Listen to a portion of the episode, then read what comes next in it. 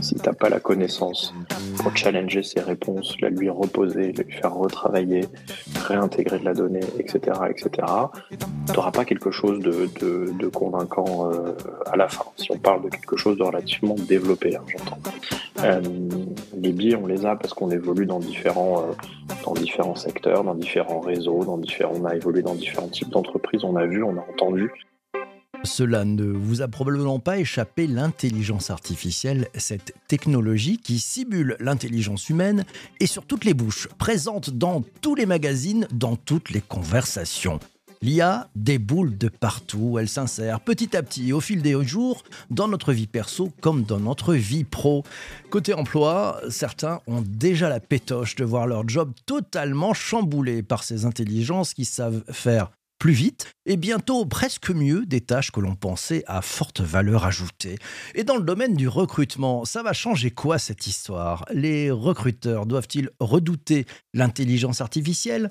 Voit-il arriver une concurrence déloyale ou une aide précieuse Et l'IA peut-elle remplacer entièrement le rôle du recruteur? Comment les recruteurs peuvent-ils se préparer? D'ailleurs à l'ère de l'IA Quels sont les défis éthiques posés par l'IA dans le recrutement? Pour en savoir plus et bien comprendre, j'ai invité dans ce nouvel épisode du podcast MGMT Management Nouvelle Génération Claude Calmont, fondateur et CEO de Calmont Partners, cabinet de recrutement et chasseur de tête parisien. Bonjour Claude. Bonjour PPC. Ça fait plaisir de te retrouver ici ce matin à la fraîche. Première question euh, pour toi, euh, en deux mots, l'IA, euh, c'est une amie ou une ennemie des recruteurs selon toi? Alors, le, l'IA, déjà, ça existe quand même depuis pas mal d'années. on le voit, hein, toutes les, personnes à la tête de grandes plateformes de données, d'analyse, disent que l'IA a quand même été là depuis, depuis quand même une bonne dizaine d'années. On le voit, nous, dans les, outils qu'on peut utiliser euh, dans le recrutement. Une fois qu'on a des bases de données bien fournies, dans des CRM assez bien faits, on a déjà des, euh, des capacités de recherche, d'analyse, de mots-clés pour euh, matcher des, des CV avec des, avec des offres, des offres d'emploi. Maintenant, c'est vrai que euh, et c'est ce qu'on disait tout à l'heure un peu en off. Euh, aujourd'hui, on a un outil qui va euh, qui va super vite et qui, moi, je pense, va nous faire gagner énormément de temps sur l'ensemble des tâches très chronophages, parce qu'en fait, on se rend pas trop compte de, de, ce que représente le travail de recruteur au-delà des interviews en live avec des, des candidats ou avec des clients. C'est qu'il y a énormément, énormément de tâches très chronophages de réécriture, de préparation de, euh, de, de, de, de, job, de repenser parfois des CV euh, à la place du, euh, du candidat parce que c'est pas forcément bien fait. on peut partir du principe que de la réécriture, ça va pouvoir être fait, de l'analyse du matching, ça va pouvoir être fait et de, et de façon assez quali. Maintenant, il y a quand même un truc euh, qu'il faut pas oublier, c'est que être recruteur, c'est être entre deux humains un client et un candidat. Et là, bon courage euh, à l'intelligence artificielle ou le moindre robot advisor euh, qui pourra anticiper euh, l'ensemble des raisons qui font que des recrutements peuvent capoter. Et c'est là où je pense qu'il faut vraiment le voir comme un, comme un allié, se concentrer sur la vraie valeur ajoutée du recruteur, à savoir être conseil des deux parties conseil du client, être conseil du candidat. Euh, et, je, veux dire, tant mieux si on n'a plus à euh, euh, réécrire des choses, repenser des, textes qui auraient dû être bien faits dès le, début. Mmh. Donc, ami, j'entends bien l'anglais, ami des recruteurs. Donc, amis recruteurs, n'ayez pas peur. voilà. comment, comment les recruteurs peuvent-ils se préparer à, l'ère de l'IA qui est en train d'arriver et qui, qui s'accélère? Tu leur conseillerais quoi pour bien se préparer? Bah, déjà, il faut, euh, je pense qu'il faut l'embrasser au sens où euh, il y a déjà des formations qui commencent à, sortir. On a toute une ribambelle de, de, d'experts ChatGPT, euh, comme s'ils avaient bossé sur le sujet depuis depuis 15 ans. Mais il y a beaucoup de gens qui travaillent sur le produit toute la journée et qui sont capables de vous expliquer comment on peut faire ci, comment on peut faire ça, euh, avec des, finalement des, tâches relativement simples que, tout le monde peut apprendre à faire. Notamment rédiger des offres d'emploi, rédiger des CV, rechercher des, données, matcher des, CV. Tout ça sont des choses qu'on peut apprendre assez facilement. Ça ne demande pas un niveau technique en, j'allais dire, en IT, en développement. moi, le premier, je suis, suis vraiment pas très doué sur ces sujets-là de, de, côté tech, mais en fait, on se rend compte qu'il y a, il y a des choses assez simples qu'on peut apprendre à faire. Et il faut regarder ce qui se fait déjà sur le marché en termes d'outils. Il y a déjà des, choses, je pense, qui vont arriver euh, sur le marché assez vite et qui nous permettront, encore une fois, d'aller beaucoup plus vite. Donc, c'est-à-dire que pour un recruteur, être capable de traiter plus de demandes de job, être peut-être capable de parler à plus de candidats parce qu'il aura mis de côté justement les tâches, euh, les tâches un peu ingrates. Euh, et, je pense que ceux qui sont déjà sur le coup auront une petite avance en termes en termes d'outillage. Mmh. Donc euh, ne lâchez rien, saisissez-vous du sujet et puis essayez de voir comment vous pouvez avancer si je prends bien tes, propos. tiens, aussi question, et pour prendre les questions des, participants aussi au, direct, j'ai une question. Comment l'intelligence artificielle peut-elle aider à réduire les biais qui existent toujours un peu dans le recrutement? Bah, si tu ne les lui intègres pas, c'est toujours pareil, hein, les billets, on les a parce que, euh, on a notre, vie d'avant. Euh, ChatGPT, il, fait ce que tu lui apprends à faire. Euh, en fait, si tu te mets devant l'outil et que tu lui poses une simple question comme ça, lui va te répondre et si tu pas pas la connaissance pour challenger ses réponses, la lui reposer, la lui faire retravailler, réintégrer de la donnée, etc., etc., tu n'auras pas quelque chose de, de, convaincant euh, à la fin. Si on parle de quelque chose de relativement développé, hein, j'entends. Euh, les biais, on les a parce qu'on évolue dans différents, euh, dans différents secteurs, dans différents réseaux, dans différents, on a évolué dans différents types d'entreprises, on a vu, on a entendu faire des choses. ChatGPT, si tu lui enlèves euh, la partie euh, discriminante hein, de, de, de, ce qu'on peut avoir en tant que recruteur euh, ou pas, parce qu'il y a des réflexes dans certains secteurs, dans certaines compagnies. Logiquement, il devrait pouvoir traiter la donnée, la donnée brute. Mais si tu commences à lui dire que tel secteur ne souhaite pas ou a du mal à recruter des profils qui viennent de tel et tel environnement, ça va recréer les mêmes, les mêmes problèmes. En fait, c'est là où c'est intéressant, c'est que c'est finalement une discussion à bâton rompu avec l'outil pour euh, euh, l'imprégner de tout ce que toi tu veux, tu, veux lui enseigner. En fait, c'est pas quelque chose qui du jour au lendemain euh, c'est tout sur tout. C'est qu'on a fait des tests avec justement des gens qui développent des outils d'intelligence artificielle basés sur différents secteurs, et ce qui a créé d'ailleurs un peu les, chatbots hein, qui existent déjà depuis depuis longtemps ce sont des, heures, des jours, des semaines euh, d'implémentation de données pour avoir après des réponses euh, euh, concrètes, des réponses saines, parce qu'on se rend compte que l'outil, quand il ne sait pas, il invente. Donc ça, ça peut poser un peu problème. Et, et, du coup, bah, le biais viendra si tu intègres la notion de biais donc il faut faire attention. Hein, l'outil ne vous donnera que ce que vous lui donnez à manger, donc euh, pensez-y. Euh, donc vous êtes responsable en fait du brief hein, et de la qualité du brief et la qualité de la réponse. Euh, on, parle de ces intelligences artificielles et comment elles peuvent aider les, recruteurs. De l'autre côté, ceux qui cherchent à être recrutés, est-ce que toi tu vois déjà certains candidats qui utilisent ces outils pour être plus efficaces, pour être plus pertinents? Comment vois-tu les choses? Je trouve, moi, aujourd'hui, mais alors après, euh, encore une fois, hein, je ne suis pas expert non plus du sujet, mais euh, moi, je trouve que des textes un peu lambda rédigés par euh, ChatGPT, ça se voit assez vite. Il y a toujours la même structure.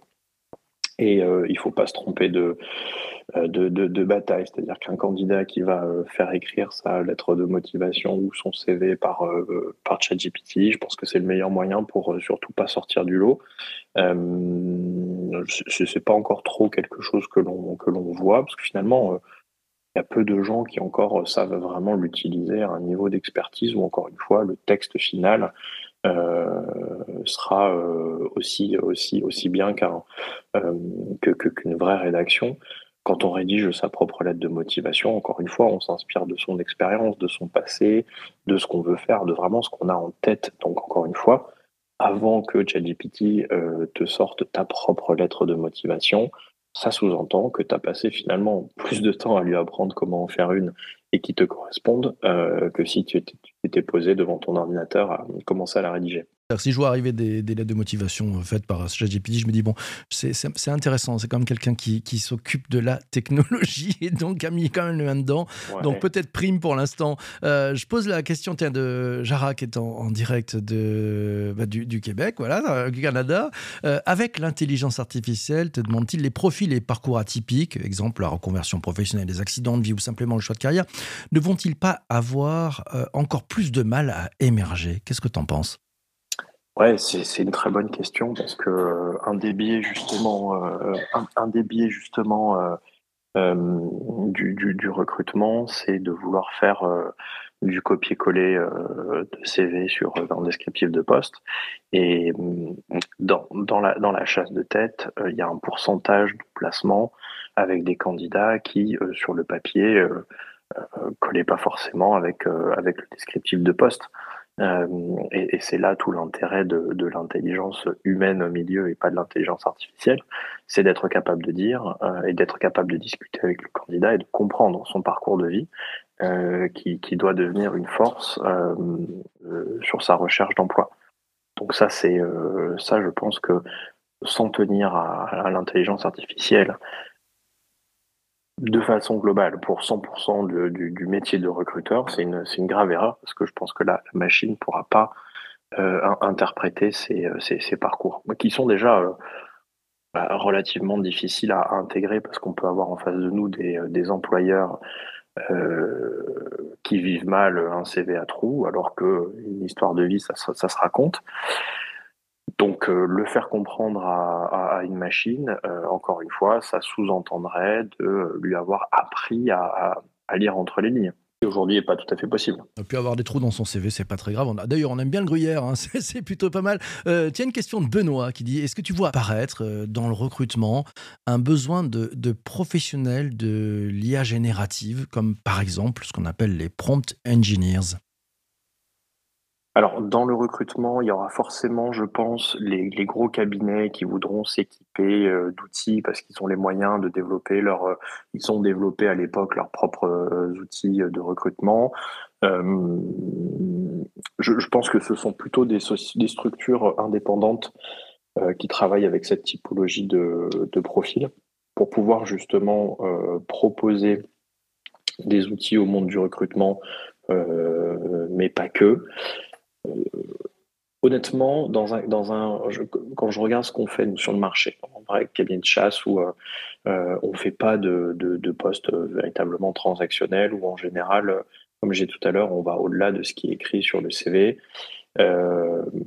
moi, à la limite, quelqu'un qui viendrait implémenter un, CRM, un ATS, donc c'est Applicant Tracking System, qui est le, le, logiciel de suivi des process de recrutement, oui, quelqu'un pourrait venir implémenter ça. Maintenant, quelqu'un qui ferait que ça, euh, encore une fois, c'est pas euh, pas dans le but de remplacer les recruteurs. Donc, euh, je pense qu'il faut être recruteur et peut-être se former à, à, ce type de sujet, ou alors passer par des experts externes qui peuvent vous permettre de développer des, des, outils ou implémenter vos outils déjà existants avec la brique la brique intelligence artificielle mais non, c'est pas euh, c'est pas les cabinets de recrutement courent pas après des experts IA pour euh, pour leur sauver la vie. En tout cas, je parle parle pas de plateformes de recrutement qui souhaitent automatiser des recherches de candidats parce qu'en fait c'est juste une recherche de mots clés qu'on est peut-être sur des, postes où il y a moins besoin d'intervention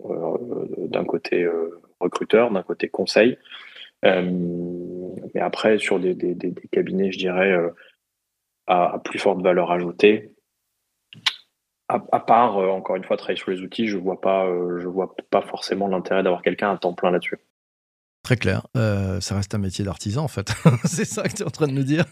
Mais en fait, ce que les gens réalisent pas, ce que j'ai dit tout à l'heure, c'est qu'on est entre de l'humain d'un côté et de l'humain de l'autre. Ah et, et, et, on réalise pas forcément ce que ça implique.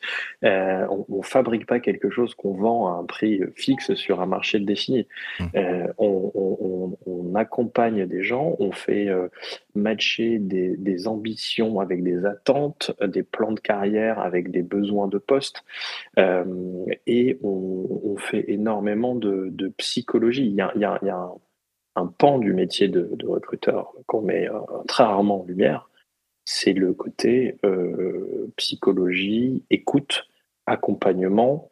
On rentre, on rentre dans la vie des gens. Quand je prends un exemple, si je recrute pour un client qui est aux États-Unis, que je vais chasser un candidat qui est quelque part en France, en Europe, et que bah, prendre le poste, ça implique de déménager avec sa famille, donc que ce soit la, femme ou le mari qui, bouge, faire bouger les enfants de l'école. Enfin, on, comprend assez vite qu'il y a quand même des préoccupations autres que la fiche de poste et le salaire. Et encore une fois, on va bien au-delà euh, juste du match CV, CV poste. On, doit rentrer dans la tête des gens pour comprendre ce qui fera qu'ils accepteront le, poste et qu'ils y resteront. Ouais, c'est finalement c'est un peu comme un agent immobilier. Il faut bien comprendre le, vendeur, l'acheteur et puis les, besoins entre les deux. Euh, Jean-Emmanuel te dit au, final, est-ce que l'intelligence artificielle pourrait délester le choix des personnes pour que le recruteur ait plus de temps sur les échanges avec les candidats? Ouais, tout à fait. c'est ce que j'ai dit un peu en intro, c'est qu'on a une liste, nous, de, tâches extrêmement chronophages au quotidien euh, qui, nous empêchent parfois de, parler avec autant de gens qu'on souhaiterait, que ce soit des candidats, mais c'est aussi peut-être aller chercher des nouveaux clients, passer plus de temps avec son client pour mieux comprendre les, attentes. oui, oui, ça c'est évident que les outils vont s'améliorer. Il y a déjà pas mal de choses qui existaient et qui vont justement euh, s'accélérer en termes d'implémentation. Donc ça, c'est clairement, en tout cas, moi, ce que j'attends euh, d'un outil comme, comme ChatGPT ou, autre. Les dernières questions euh, pour, pour cet épisode du podcast que l'on enregistre en ce moment. quel est l'avenir, selon toi, de l'intelligence artificielle dans le domaine du recrutement? Ce sera une brique clé de nos, de nos outils. Je pense que les outils iront encore plus loin. On aura euh, euh, un traitement de la, de la donnée, euh, l'accumulation de tous les CV qu'on aura eu dans des, dans des CRM, dans des ATS depuis 5, 10, 15, 20 ans. Des cabinets qui sont sur le marché depuis, depuis des décennies et qui sont assis sur, sur des données ultra intéressantes. demain, un cabinet qui a euh, brossé euh, des centaines de milliers, voire des millions de CV, pourra, grâce à l'intelligence artificielle, ressortir de la donnée, faire des reporting, euh, parler des tendances, analyser des salaires. et, je pense que ça, ce sera justement un très bon moyen pour, pour, des, pour des boîtes de se rendre compte que leur vrai trésor, euh, il est dans la donnée qu'ils ont accumulée depuis toutes ces années. Euh, comme je disais, se permettre de, se concentrer sur ce pourquoi le recruteur est là, euh, à savoir comprendre son client et comprendre son candidat. encore une fois, les gens qui flippent pour être, parce qu'ils pensent être remplacés par l'IA. Si demain un recruteur me dit, moi, je, vais perdre mon job euh, à cause de ChatGPT, je vais le regarder dans les yeux, je vais lui dire, c'est probablement parce que tu fais mal ton job. C'est probablement parce que pour toi, le recrutement, c'est euh, une recherche de mots-clés et, simplement euh, copier-coller un descriptif de poste avec un, avec un CV. Et, donc, en fait, ça permettra aux, personnes qui, euh, qui vont au-delà de ça et qui, qui, ont vraiment une forte valeur ajoutée dans le conseil, parce que être recruteur, c'est être conseil. Euh, ces gens-là utiliseront des super outils, pourront aller encore plus loin, prendre encore plus de mandats, euh, peut-être passer les frontières, aller à l'international, là où ils n'auraient pas forcément pu aller seuls. Ce sera, je pense, un super bon assistant, s'il est bien fait. Euh, et, et, ça nous permettra de nous concentrer sur euh, la partie la plus, euh, la plus excitante du, du job, à savoir être dans, dans l'humain tous les jours. Ça, pour moi, c'est une grande chance. J'adore ça. Ah ouais, votre job n'est pas la succession de tâches que vous faites, mais le sens que vous donnez à votre job. Un grand merci, Claude, pour être passé ce matin dans ce, dans ce merci podcast. Merci beaucoup pour, euh, ouais, pour cet accueil et, euh, et cette invitation. C'était mm. super. Merci à toi. Merci aussi à toi d'avoir écouté cet épisode du podcast jusqu'ici. Si tu es sur Apple Podcast ou Spotify, tu peux mettre des étoiles, mettre aussi un commentaire. Ça fait un bien fou. Euh, je te souhaite un, un bon, un bon, une belle journée ouais, après avoir écouté cet épisode, ou peut-être une bonne nuit. Ça dépend où tu écoutes, si tu fais ce que tu fais. Parce que les, podcasts, on ne sait jamais ce que vous faites entre temps. Tu peux le dire dans les commentaires, d'ailleurs, ça fait un bien fou. On se retrouve très très vite pour un prochain épisode. D'ici là, porte-toi bien et surtout, surtout, surtout, fais-toi plaisir. Ciao, ciao, ciao.